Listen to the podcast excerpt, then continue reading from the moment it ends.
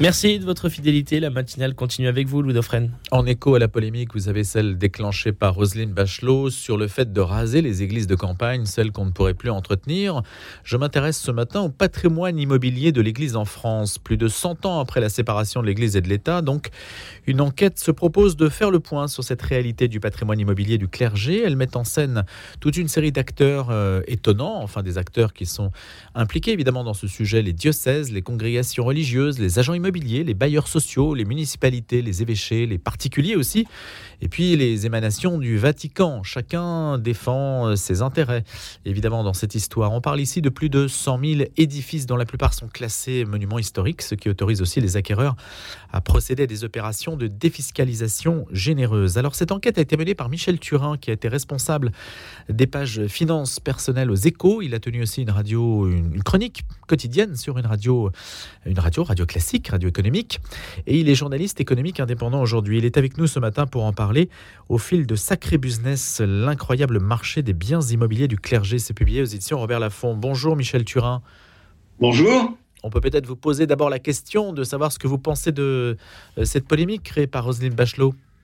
Ah, bah, je pense que oui, Rosine Bachelot, euh, c'est quelqu'un qui est habitué des polémiques, qui, aime ça, qui, qui adore ça, qui les provoque. Et son bouquin, son livre, dans lequel effectivement euh, figure cette, euh, cette envolée contre lyrique, contre les, églises rurales, en est, en, est rempli. Je crois qu'effectivement, il y a beaucoup de d'exagération dans ses propos. Et comme c'est pas pour paraître pédant et citer Talleyrand qui disait que tout ce qui est, excessif est insignifiant.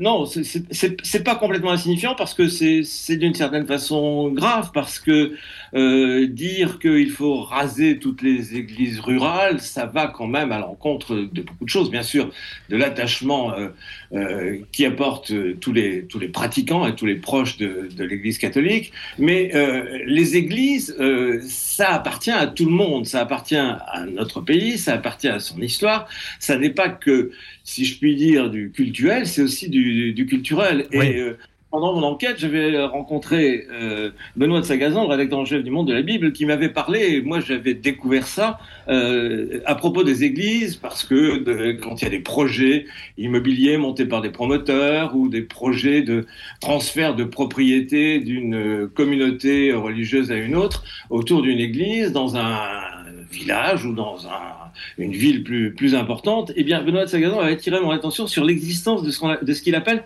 le propriétaire symbolique. L'Église, elle appartient à tout le monde. Et, les gens se battent localement, qu'ils soient catholiques ou pas, pratiquants ou non, euh, qu'ils soient athées, ils se battent pour conserver leur Église, cette Église à laquelle ils tiennent et, qui, fait, partie de, notre histoire. Moi, ce qui, euh, par rapport au propos de, de Roselyne Bachelot, ce je ne peux pas empêcher de faire un rapprochement enfin un peu lointain, c'était celui, euh, c'est avec, ce, avec la campagne pour les élections présidentielles, de, ça me ramène quelques années en arrière, quelques décennies en arrière, de François Mitterrand euh, sur la force tranquille, la fameuse affiche de, euh, de, conçue par Jacques Segala. Qu'est-ce que c'était Qu'est-ce que ça représentait? C'était c'était une église, une église, une église de village. Certes, Mitterrand euh, avait fait supprimer la, croix qui figurait sur le haut du clocher, mais c'était quand même ça, c'était une église. les, églises rurales, c'est notre histoire. Et puis de toute façon, euh, raser les églises, euh, ça se fait pas comme ça, ça peut pas se faire comme ça. Et heureusement, enfin, dans le cadre de, de, la loi de séparation de l'Église et de l'État de 1905, l'État est devenu propriétaire de, de la quasi-totalité des églises, sauf celles qui, sont, été, qui ont été construites depuis, depuis 1905, mais à charge pour lui de les, de les entretenir. Donc il faudrait, certes, une loi peut faire ce qu'a fait une autre loi, mais il faudrait une loi pour que on décréter qu'on va raser toutes les églises. Alors je crois que Rosine Bachelot avait mis un petit bémol, je crois bien, enfin je l'ai pas lu dans le texte, mais euh, elle s'attaquerait, si je puis dire, uniquement aux églises du 19e. Mais, mais il y a des églises du 19e qui présentent aussi un intérêt architectural et qui présentent cet intérêt, je dirais, euh, affectif et pas seulement religieux. Michel Turin, c'est un petit peu en, marge de votre enquête, hein, mais je vous pose quand même la question parce qu'il y a un cas français. La France a été caractérisée par la Révolution française. On sait que le 13 juillet 1789, vous l'écrivez d'ailleurs, euh, c'est là que l'Église euh, à Paris, en tout cas, c'est 60% du foncier pour l'Église catholique. Aujourd'hui, c'est 3%. Donc évidemment, il y a toute une histoire. L'Église a été spoliée deux fois, en 1789 donc, et puis en 1905. Là, donc il y a cette histoire particulière déjà qui inscrit le cadre de votre enquête. J'ai une question sur 1905. Quel était l'intérêt de l'État de mettre la main sur ces églises rurales? Bah, L'État, il a mis, il a mis la main sur, euh, sur, tous les, sur, sur, tous les édifices religieux, enfin sur les églises rurales, comme sur les. Mais qu'est-ce que ça lui apportait particulièrement? C'était symboliquement pour marquer un territoire?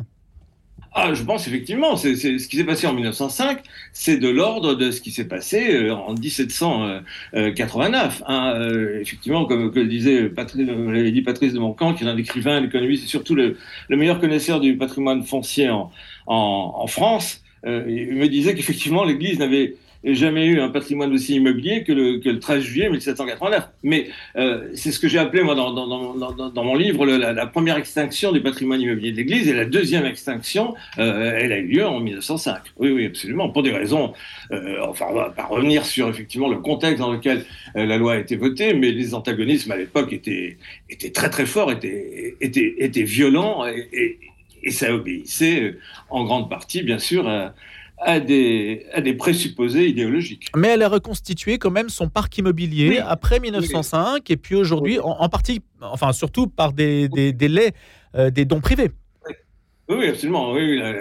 L'Église de l'Église de France a reconstitué son patrimoine immobilier euh, essentiellement grâce à des dons et, à des legs. Et ce patrimoine a, à nouveau une, une existence, mais comme vous le soulignez, beaucoup plus modeste que celle euh, qui avait été le cas dans, le passé, puisque effectivement Paris c'était 60% euh, du foncier avant la Révolution, c'était 4 euh, ou 5% à la fin de la deuxième guerre mondiale, et aujourd'hui ça n'est plus, comme vous le disiez aussi, que 3%. Je voudrais que vous nous parliez d'une figure parce qu'elle situe elle situe l'angle de votre enquête, la figure de Patrice Bess. Oui. Alors Patrice Bess est un, agent immobilier, euh, euh, un, agent immobilier qui euh, a développé une activité importante dans le comment appeler ça dans ce qu'il appelle aussi l'immobilier de de caractère, c'est-à-dire les châteaux, les grandes propriétés, les domaines, et aussi un certain nombre de euh, de, biens, de biens religieux, de bâtiments religieux, et il a développé une activité importante dans ce domaine, et, il fait son métier avec beaucoup de, de conviction, et je crois que c'est enfin, quelqu'un que j'ai effectivement que j'ai rencontré, et qui euh, réussit très très bien dans son domaine, avec des préoccupations à la fois bien sûr euh, financières, c'est son métier, hein, il est agent immobilier, mais aussi, je dirais, moral. Ainsi, il a récemment racheté une chapelle qu'on appelait l'église rouillée, qui se situe dans l'est de la France, qui avait été racheté par euh, euh, la fille de Jean-Louis Scherrer, le couturier, qui voulait en faire un studio d'enregistrement. Euh, l'opération s'était assez mal déroulée finalement n'a pas été un succès. Et donc la propriétaire de l'église, l'église rouillée parce qu'elle était en fer et que bah, au fil des ans elle avait pris cette, cette teinte-là. Mmh.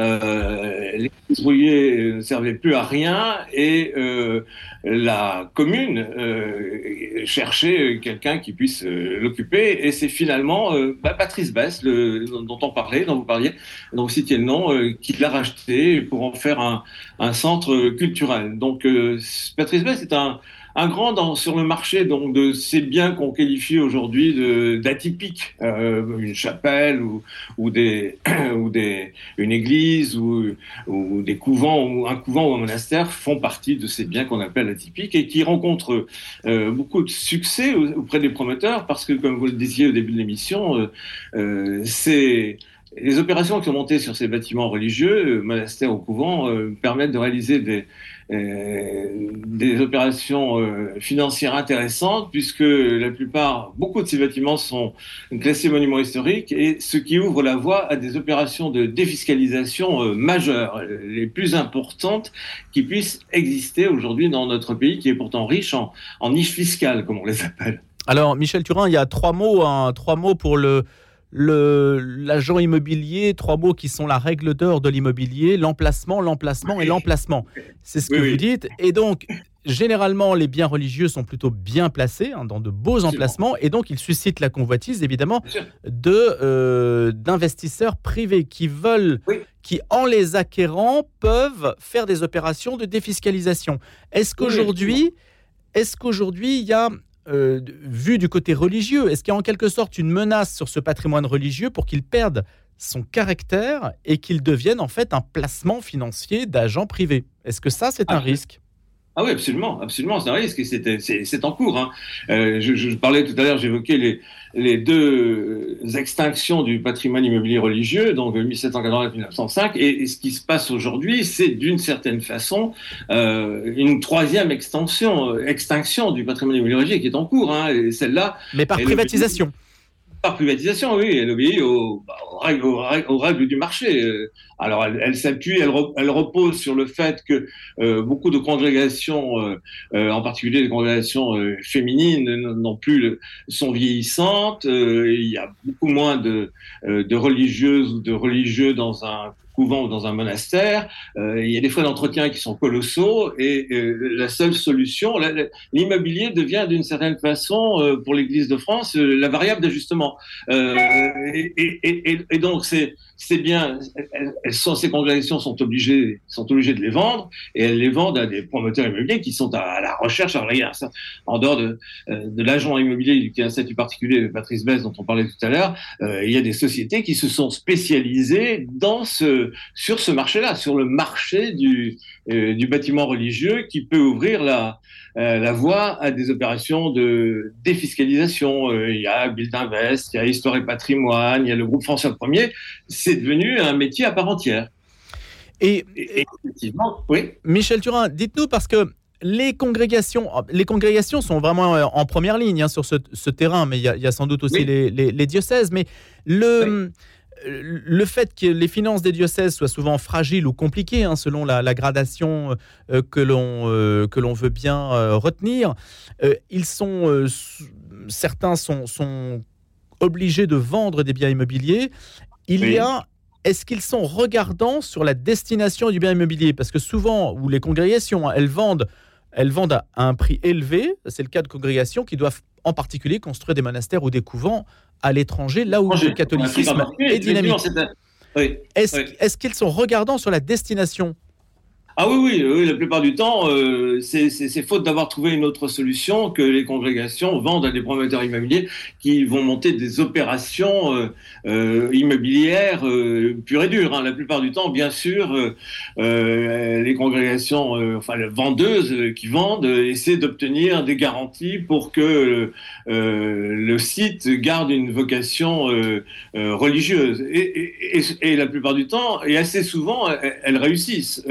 Par exemple bah, par exemple, il y a une, une opération qui, qui était terminée il n'y a, pas, il y a pas très très longtemps euh, à Paris, dans le 15e arrondissement, euh, euh, près, de, près du métro Convention. Euh, alors l'opération a été montée avec un, un partenaire, un interlocuteur très particulier et, que, et qui mérite d'être salué. C'est Bernard Devers, le patron d'Habitat et Humanisme, oui. qui euh, est partie prenante dans cette opération. L'autre partie prenante, c'est Vinci, donc C'est de la promotion immobilière classique. Et, les sœurs pardon, qui ont monté cette opération sur les terrains qui leur appartenaient, ont fait affaire avec ces deux partenaires. Et donc, il y a à la fois du, euh, du privé, euh, si je puis dire, pur et dur, et, et, et, il y a du social. Il y a euh, souvent des maisons, c'est une des choses que, que, réalise assez souvent Habitat et Humanisme, des maisons intergénérationnelles, et ce genre de choses. Ça s'est passé également à La Rochelle, et Habitat et Humanisme a développé une activité très très importante, et une superbe réussite, et dont les fondements sont essentiellement sociaux, enfin, pas seulement religieux, mais, mais, mais aussi sociaux. à vocation humanitaire vocation humanitaire, absolument. Euh, il y, a, il, y a, il y, a, un autre projet dans lequel est un, euh, dont fait partie euh, Habitat Humanisme à Paris, c'est le euh, l'espace, euh, l'ancien couvent des Visitandines, euh, qui est un, espace immense. Dans Paris est très très bien placé, comme vous le soulignez tout à l'heure, en termes de si, si, on fait référence au prix du mètre carré, entre la rue du Cherche-Midi et la rue de et la, rue de, et la rue de Vaugirard. Et là aussi, Habitat et Humanisme. Enfin, le projet, je crois, pour l'instant, n'est pas encore très très avancé, mais, mais, il est complètement verrouillé euh, Habitat et Humanisme est partie prenante, il y aura un café joyeux, il y aura un, certain nombre de choses. C'est tout près de... Alors il y a un certain nombre de, gens de, euh, voisins qui, qui s'opposent au projet, mais qui n'ont pas réussi jusque-là à, l'arrêter, euh, dont Gérard Depardieu, dans le superbe hôtel particulier, euh, effectivement, risque d'être flanqué d'un qu'il a mis en vente il y a déjà une dizaine d'années et qui n'est toujours pas vendu, euh, dont l'hôtel particulier risque d'être flanqué d'un immeuble de 5 étages.